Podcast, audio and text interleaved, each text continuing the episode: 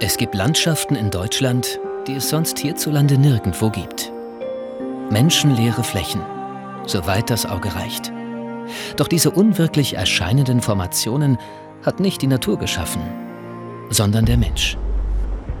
In der Lausitz hat der Braunkohleabbau die Landschaft über mehr als 150 Jahre geprägt. Auf einer Fläche von fast 900 Quadratkilometern. Heute sind nur noch wenige Bagger im Einsatz. Bis auf vier haben die Tagebaue nach und nach ihren Betrieb eingestellt. Hier wurde seit mehr als 30 Jahren nicht mehr gebaggert. So konnte in einem Restloch durch Grundwasser ein See entstehen. Ein paar Pionierpflanzen zeigen, dass die Natur die kargen Flächen irgendwann zurückerobert. Vögel wie der in Deutschland selten gewordene Brachpieper sind hier zu beobachten. Gerade die bizarren Sandflächen und Hügel, Überbleibsel des Tagebaus, sind für ihn und andere Arten zur neuen Heimat geworden. Während andernorts sandige Steilufer an den Flüssen längst zerstört wurden, stoßen die Uferschwalben in der Bergbaufolgelandschaft auf Plätze, wo sie ihre Bruthöhlen anlegen können.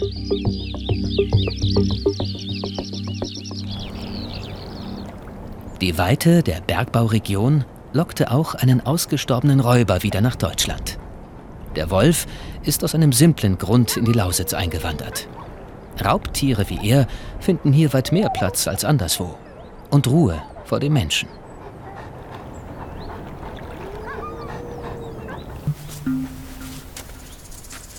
Der Ökologieexperte Ralf Donath beobachtet, wie Tiere und Pflanzen das sandige Terrain neu besiedeln.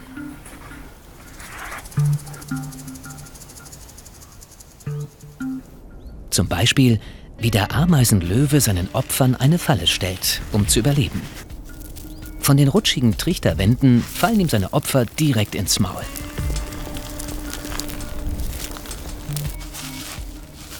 Man kann in vielen Bereichen gucken, wie die Natur selber diese Wunden an der Natur äh, heilt und äh, ist im Grunde immer wieder erstaunt und begeistert, wie die das macht.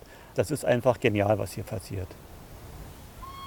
Ralf Donath arbeitet für die Heinz-Sielmann-Stiftung, die Teile ehemaliger Tagebauer aufgekauft hat und das Experiment Wildnis wagt. Hier darf die Natur tun und lassen, was sie will. Die Naturschützer schauen nur zu und staunen.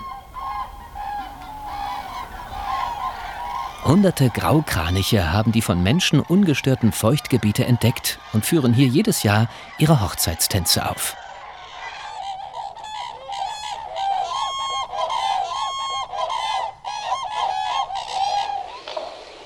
Auch große Raubvögel wie der Seeadler profitieren vom wilden Treiben.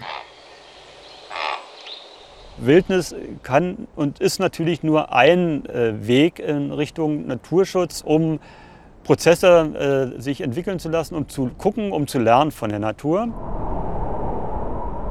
Lernen von der Natur heißt auch, ihre Eigendynamik zu verstehen. Bei jedem Sturm werden Nährstoffpartikel aus der Landwirtschaft und Wäldern über die kargen, sandigen Flächen verteilt. Die Folge? Sträucher machen sich breit. Es dauert nicht lange, bis erste Bäume wachsen und daraus entsteht Wald.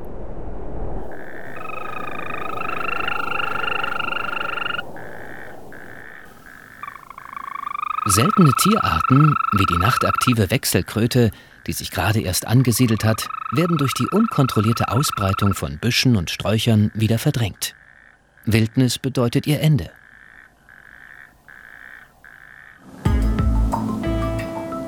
Die Natur einfach sich selbst zu überlassen, das ist für manche Artenschützer daher keine Option. Menschen wie Alexander Harter wollen die Lebensräume bedrohter Tiere schützen und die Verwilderung zumindest an manchen Stellen stoppen. Der Landschaftsplaner kartiert für das Naturschutzprojekt Lausitzer Seenland zum Beispiel die Uferbereiche von Feuchtgebieten, um festzustellen, welche Tierarten welche Lebensräume bevorzugen und wie sich diese entwickeln. Er weiß, die offene Heide lässt sich nur erhalten, wenn der Wildwuchs gestoppt wird.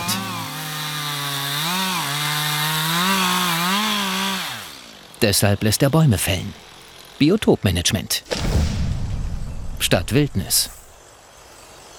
Schon allein dieser Abschnitt hier ist ein europäisches Vogelschutzgebiet.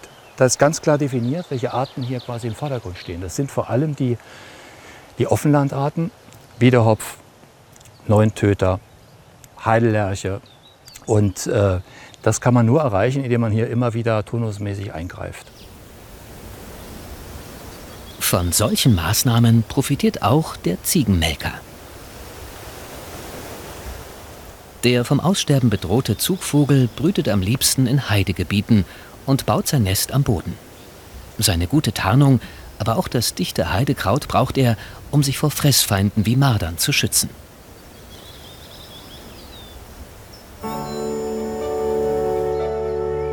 Naturfreunde können die neue Lausitz selbst beobachten, in gepflegten Biotopen und in der Wildnis.